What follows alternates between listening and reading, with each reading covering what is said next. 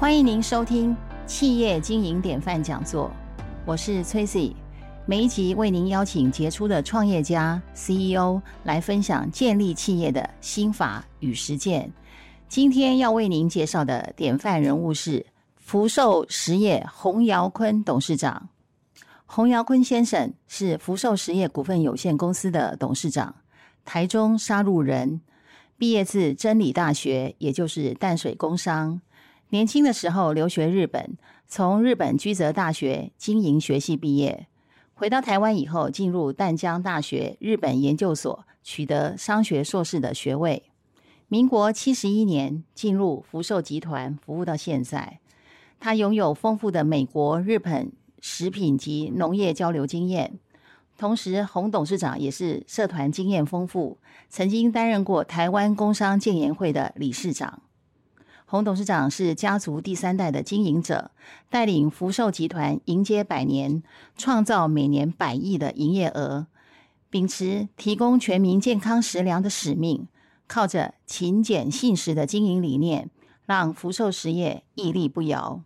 近年更布局 AI 数位转型，推动智慧制造与智慧营运，领导福寿集团总体经营的策略转型。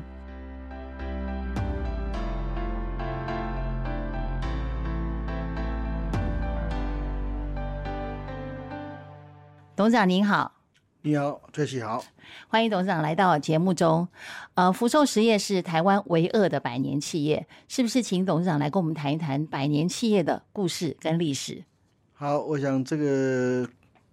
百年企业其实也是要很很努力、很谨慎地去经营的哈。那我想这个企业是从我的祖父他们兄弟哈，他们六兄弟开始是啊，再从这个彰化那边移到，就是拿拿一些这个产农农产品是，到这个沙鹿哦，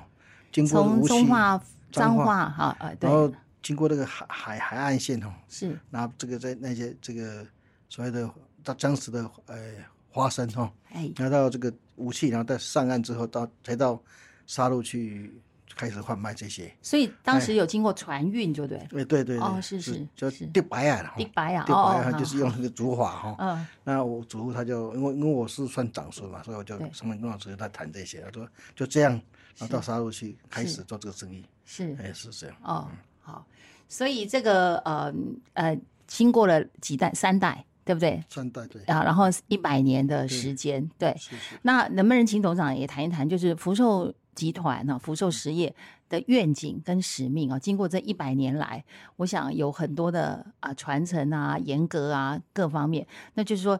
呃这个福寿集团的这个愿景跟使命是怎么样设定的？然后百年企业的发展计划又是怎么样？我想我们公司其实就是说，从这个跟这个台湾的成长一起成长起来了，可以这样对一起发等展哦于的是哈。说，呃，台湾的这个经济发展史、对，虽然是农民生粮必需政品策嘛，，对粮农方面的这个就一直都跟着这个在走。我所以我们对从这个做呃花生油做油，然后到后来做饲料，哦，是然后后来又做这个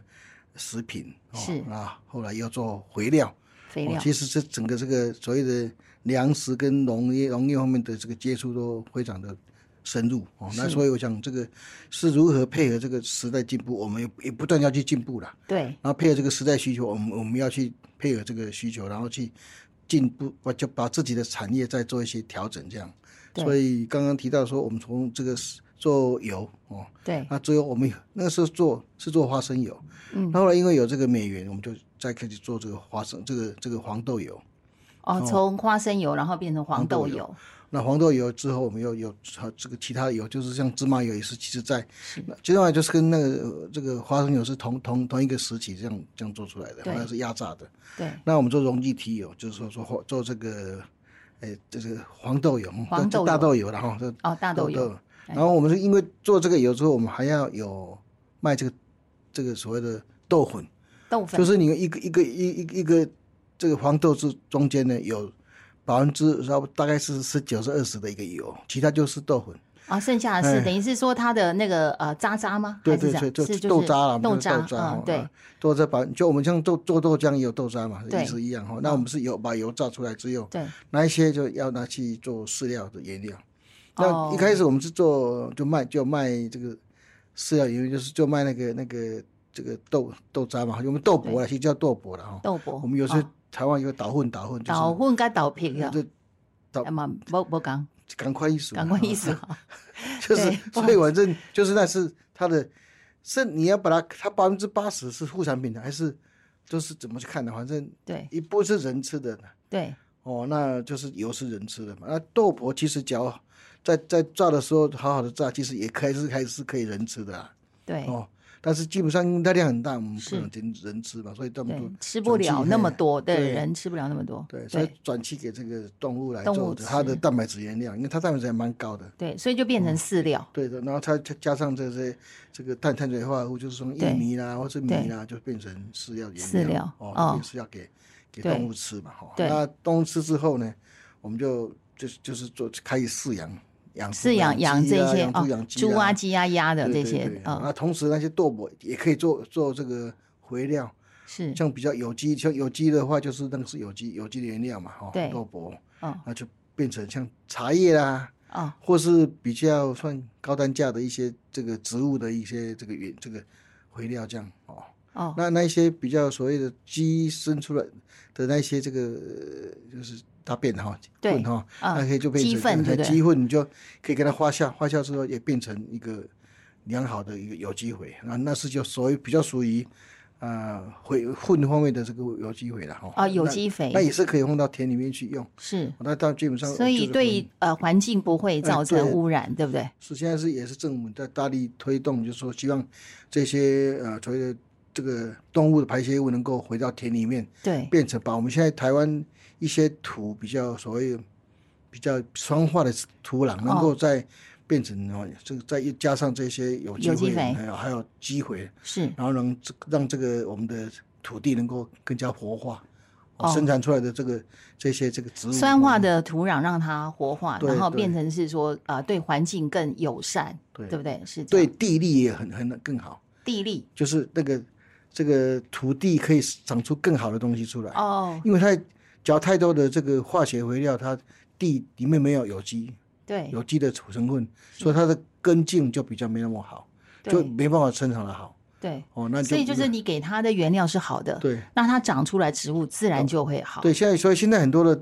这个这个这个什么那个水果哦，都是蛮甜的，其实对，很是有甜呐、有现在哎，这甜就度都很高其实，都是一个一个是品种改良，一个是就是这个肥料有有机有会啊、有改进有就有对了，对等于是说从土壤本身、从肥料本身去对改进它，对对然后除了品种的改良之外，再加上好的条件给它，所以就会啊、呃长出来植物就会甜度对很对高。哦所以我们还有一些菌，就是保护的保护这些根的一些菌哦，这个土壤菌，还有让让让这些这个根茎哦是能够长得更更好，吸收更好，这样所以这些菌呃属于生技类，对生机的，我对不们对？我们有这个福生福生机寿也场有在对做，对对，不对？？是是。那我们知道说，福寿集团对于爱地球的这个理念非常的敏感啊、嗯是是然后从一直以来，就是董事长就非常的尊重地球，还有自然资源，嗯是是是 ESG 很早就开始的推对手。对好，那我们也知道说，今年呃，就是二零二三年的七月份，福寿实业有得到一个亚洲企业社会责任奖对对啊、对有获得国际的肯定，非常的恭谢喜。谢谢谢。 那是不是请您谈一谈对于绿色企业的坚持，还有您对台湾土地的关怀，有这嗯 OK 方面的想法，您跟我们分享一下？是我讲所谓的绿色企业就是环保环保的嘛哈。对，那我想我们在这方面，我们就在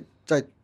在制生生产这些相关的产品的时候，我们都一直会考虑到对环境的影响，对，哦，对这个企业的影影响，对啊、哦，就是所以我们在做 ESG 也是一样，就是因为有这个理念哦，所以会会把这些我们用的东西都会、哦、对，就尽量对呃呃这个这个地球哦，对这个这个土地没有伤害友的善东西，所以我们基本上用不不就是用生产有机的这个对肥料哦，对，那在做建厂也是一样，我们会先考虑这个环境。哦，那么像我们在我们的农场也是，就种很多树，哦，种很多的种很树，多树就是能够第一个帮忙吸收这些所谓的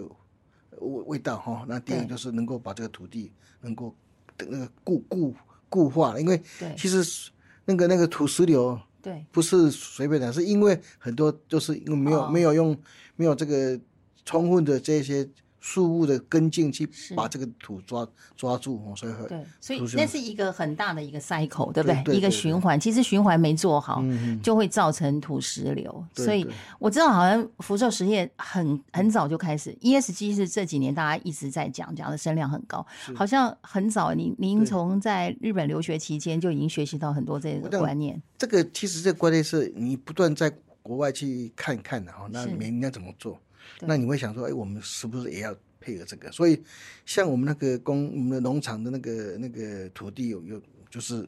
我们在九二一大地震之后，我就说，哎，我们就不要弄放农农药，不不要要放杀农虫药剂，是不要这个这个杀草剂都不用，就全部都是用用人去砍，所以它哦整个三十几甲地都是有机的。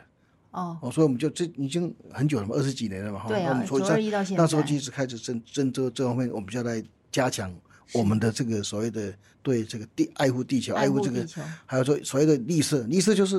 不用农药嘛，对对不对，那不用化学肥料嘛，哦在对，这然些我后们就是也减碳、对对排碳，是对不对？哎哦，这一点我们非常的佩服哦，因为很早就开始了，对，不那时候对？我那时候在讲就啊，你正在讲着，我说这人是看啊到我就我根本都没，你去我的那个那个 warehouse 里面哦，是仓库里面我就没有，我就没有那些那些农药那些是那些东西啊。对，这就是符合呃，就是呃您说的，就是实实在在嗯哈、福寿一直坚持的实实在在，我的我的永这对对，好，所以我不会伤害地对球对对啊。 谢谢董事长的分享。然后呃，再继续请教您，就是您是第三代的经营者啊，在企业里面，那您也曾经说过，这个家族企业如果要永续。经营权跟所有权必须要分开，一定要分开来。那是不是可以请您谈一谈啊、有关家族企业永续经营的啊、建议跟做法？呀我想这个其实一个企业的永续经营是最主要是人嘛。人对，那人当然这个一个企业的一个就是家族，你如何让他这个家族能够成长？对当然最主要就是如何训练这些所谓第二代、第三代、第四代的这个对一个事情的价值观嘛。对但但是有时候就是因为人的关系，你没有办法真的完全照你所希望做的能够去，除非就是很很早就要放出去去去外面去学习，然后去历练啊，这些其实都是必须的啦哦。那你说刚刚讲到这个所有这个经呃所有与分开，以以所这有个呃权经跟营经营与经营权权，，对那因为你所有权就是那是天生就是天生的嘛，对但是你经营是经营的这些人员可以训练，可以去挑嘛。对我讲有讲个例子，其实日本就是他他们是这样，他们日本的，假如说那个第二代对，哦，没有没有没有生男的，没结有果男神，那就离要的去遭罪，对不对？我而们哎其知实道那个他后来就是，哎我认为他那个制度也不错啊，他招的就是去装精英嘛，哦，从精英制，然后进来当当社长，然后就被跟他们这奶奶，结我我婚觉得很奇怪，嗯就是万一那个女儿不喜欢嘞，他他们基本上就是训练这么久不会这种，不会有这种哎事呃但你可以找到他喜欢的了，啊。他也对，不是单一个，他也是，譬如说他有十个，然后他选一个也可以啊。是哦我当时现在台湾也是一样，我们经营者跟所有者，假如能够以这个方式来来做，当然你所有者呃比较哦有训练有有有这个能力的话，当然可以，他可以当他可以当来做接董事会里面做一些事情嘛。是，那这个经营者你就可以选嘛，所以可以从内部晋升，嗯或是外部比较好，我们可以请来对，哦。那这个你可以挑选，比如说啊，所以去广纳贤才，然后从里面挑选出来就是好你的进来人，你才有，就是进来以后，我我我有这个这个前途哦。比如说我是进来可以当到这个这个总经理，或当到这个哪一个职务，那就他就会很很努力去做啊。对啊，这也是很正常的嘛。因为其实你看日本基本上他们的那些上市公司的是，假如说是大 CEO 大他他的都是从里面晋升起来的。对。现在我们嗯越看来看到越来越多这样的趋势啊，因为日本其实我们知道以前他们就是传呃，等于是世袭，对对对对不对？然后好像慢慢的那分两种呢，一种是比较大型企业，一种比较对中中中这个这个中中小型中企业小。型中小企业可能会就刚刚提到，就是有招税或是你们自己来提升的，对那那一些都不会很久哦，哦，对很久的人都说是这个是招税进来，因为就继承这个名字嘛，一直一是直起来嘛。对那，另外那种大商社，譬如说三井、三井零，那三井啊，那个根本不可能是他每个人持股都是百分之一、百分之二、百分之零点几，那个最大就是这样而已，所以是就是从内部的部门的历练出来。所以我也我也常以前我也就常常是把这些部门的主管、中级主管会做互调，哦，互相调派互，调调调部门之后，他会成长，对，因为看哦到不同的视野，对，他会就对这样慢慢慢慢起来，就长期培养，就有些人能够去当一个去可以一个去担当一个这样的一个责任对一个责一个任。主管责任。那现在福寿内部目前是我们其实也都是找朝这个方向，就是说我们部门会互调，哦，哦部门那互调，对然后去里面会拔擢出来，对对对对，可以对经营的对啊、可以传承的人，是对不对？是所以是不一是定是传给自己的对对对呃下一代，您是第三代，然后对第四代对，我我是因为我我也也算说受过很多的那种，看过很多世或者国际这的视野这非应该常是广最好，因为我们也台台湾有个什么这个董事基董事协会嘛，是那我们有时候会做一些这方面的一个讨论啊，一些对交流啦。交哦流那其实我认为，对其实这样的话，你这个呃经营者就是经营者会战战兢兢去做哦。对那当然，你相对你要给他好的待遇嘛，这是嗯这是很对很必然的嘛。好好的对待他，然后他会呃这个全力以赴，嗯对对对不对？然后对企业企业也好，对对对对。谢谢谢谢董事长的分享。那我们这一集先到这里啊、先告一个段落。我们感谢董事长跟我们分享百年企业的故事跟使命，然后我们谈到了 ESG，也谈到了企业的传承。那下一集我们还继续要请董事长来谈一谈啊福寿经营的心法跟理念。谢谢董事长，好，谢谢。哎谢谢。